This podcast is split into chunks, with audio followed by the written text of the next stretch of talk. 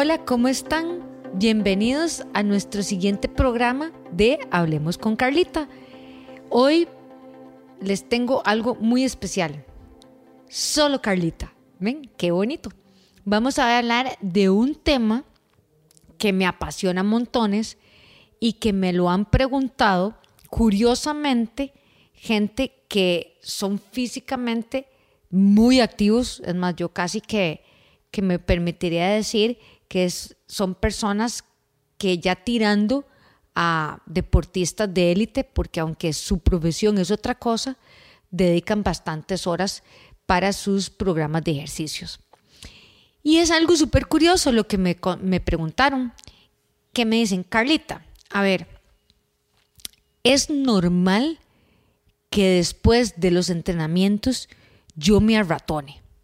Ajá.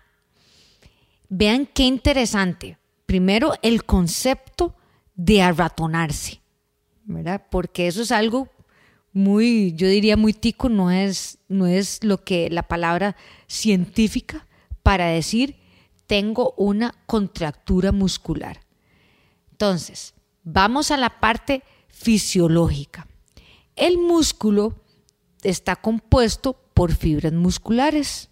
Así a grandes rasgos, las fibras musculares, tenemos fibras rápidas, fibras lentas.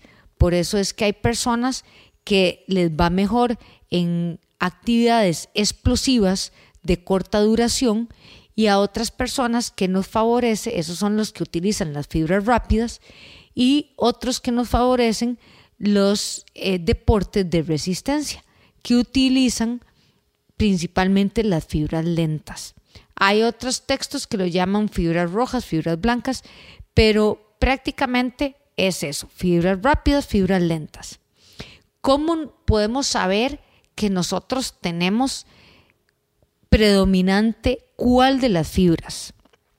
Bueno, no lo más científico de hacer es hacernos una biopsia y desmenuzar la fibra y saber qué es. Pero normalmente nuestra genética nos va a ir indicando en que nos sentimos más confortables corriendo 100, 200, 300 metros a 5000 metros.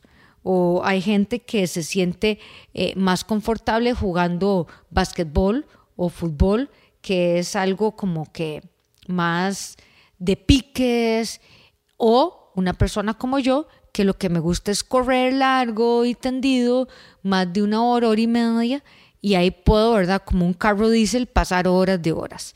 Entonces, ahí es donde vemos cuáles son los deportistas que tienen más fibras rápidas y cuáles tienen más fibras lentas. O por qué nos va mejor en ciertos tipos de deportes que son más explosivos y otros que son más de resistencia.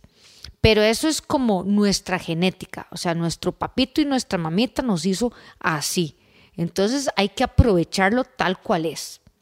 Ahora bien, de estas fibras tienen, imagínense ustedes como un pedazo de bistec, tienen como, como.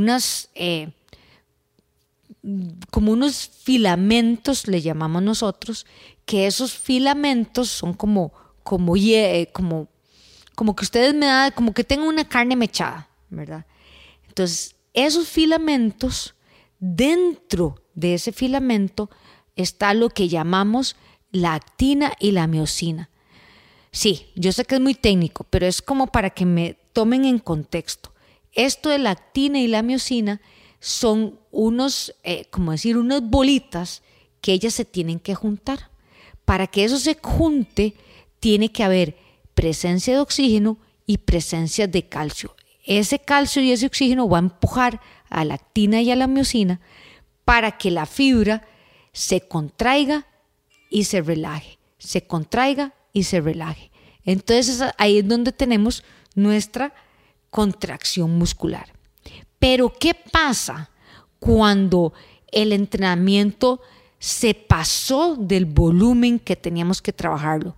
Se pasó o se pasó de la intensidad que teníamos que trabajarlo. O nuestra recuperación no fue la idónea. Esa fibra ese calcio se satura, ¿ok? Se satura y entonces se hace como decir una presa, Imagínense ustedes en una autopista donde carros van y vienen y alguien empezó a ir más lento o se le estalló una llanta y entonces se empezó a hacer más lento, más lento, hubo un choque y ese choque, bueno, causó un caos.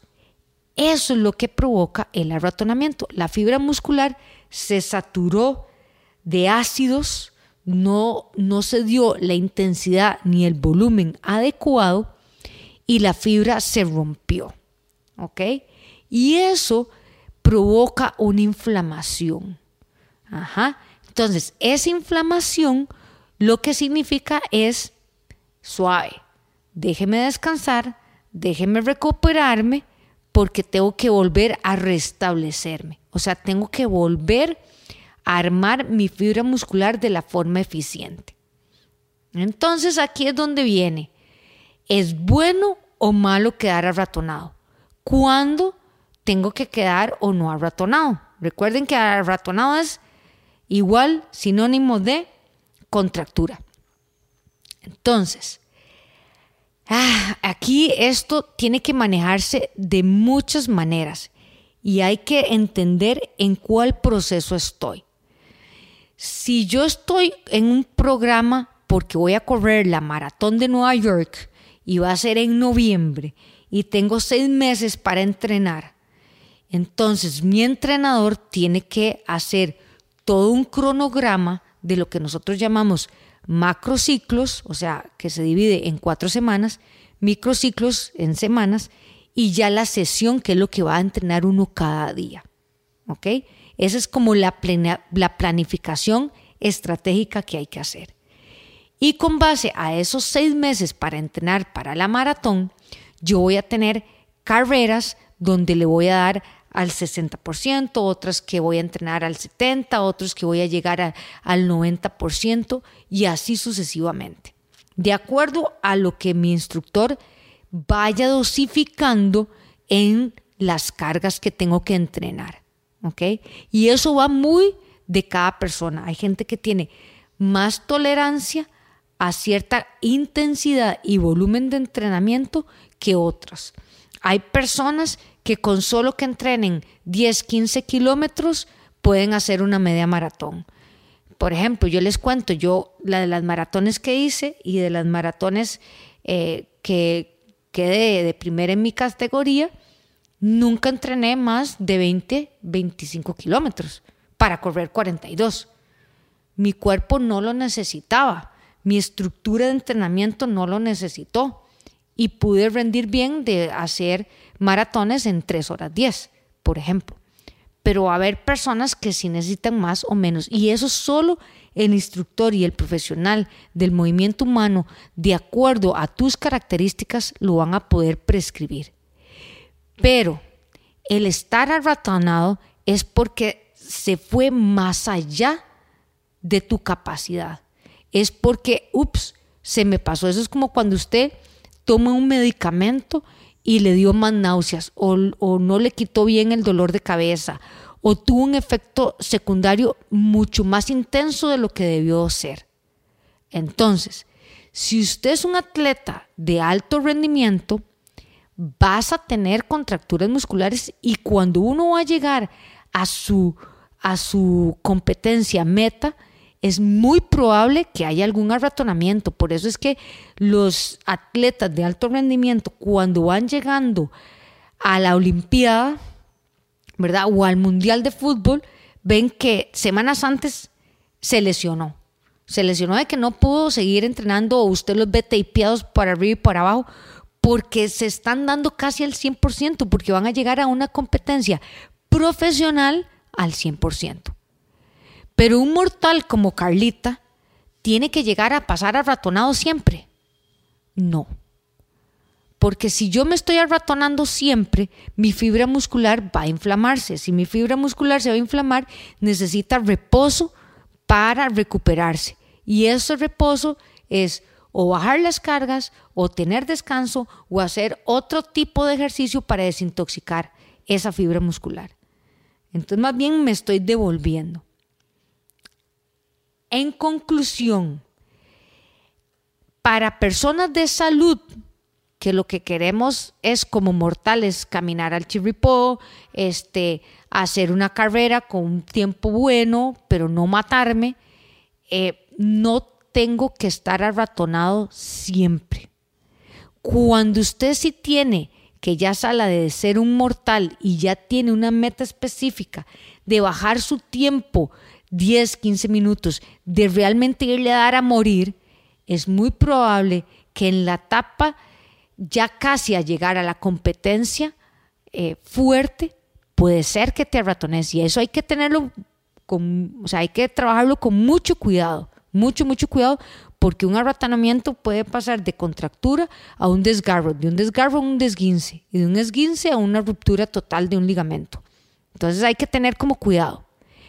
Pero si yo soy un simple mortal, donde voy a entrenar al gym, donde me cambian el programa, y sí, al día siguiente sentí como, ups, como que algo me pasó, como que encontré nuevas cositas que me que siento de mi cuerpo o como que hay un arratonamiento pero leve, o sea que de la escala del 1 al 10, 1 es casi imperceptible y 10 es que no me puedo sentar ni para ir al baño, ¿verdad?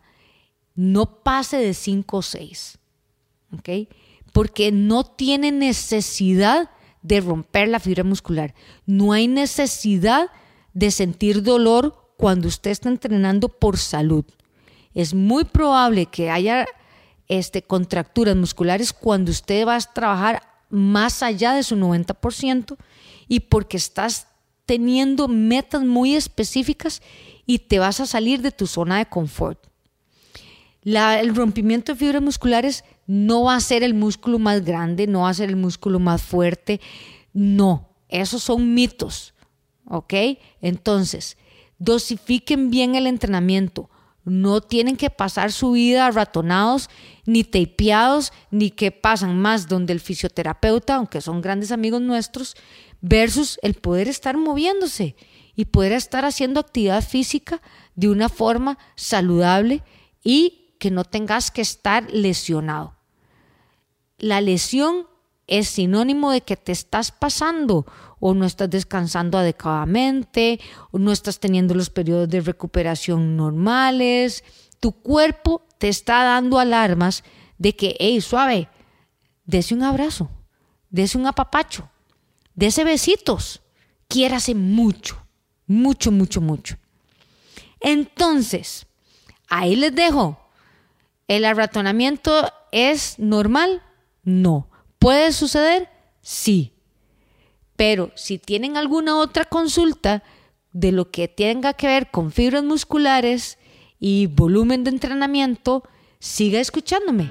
Ahora puede escucharme en diversas plataformas de podcast, consultarme en la página de www.ecasalud.com, también en nuestro Facebook, Eca Gimnasio Boutique, igual en Instagram. Así que Sigan nuestros programas de Hablemos con Carlita. Para ustedes, Carla Solís. En los controles, Producciones Chiquitín con Gabriel Jiménez. Nos vemos.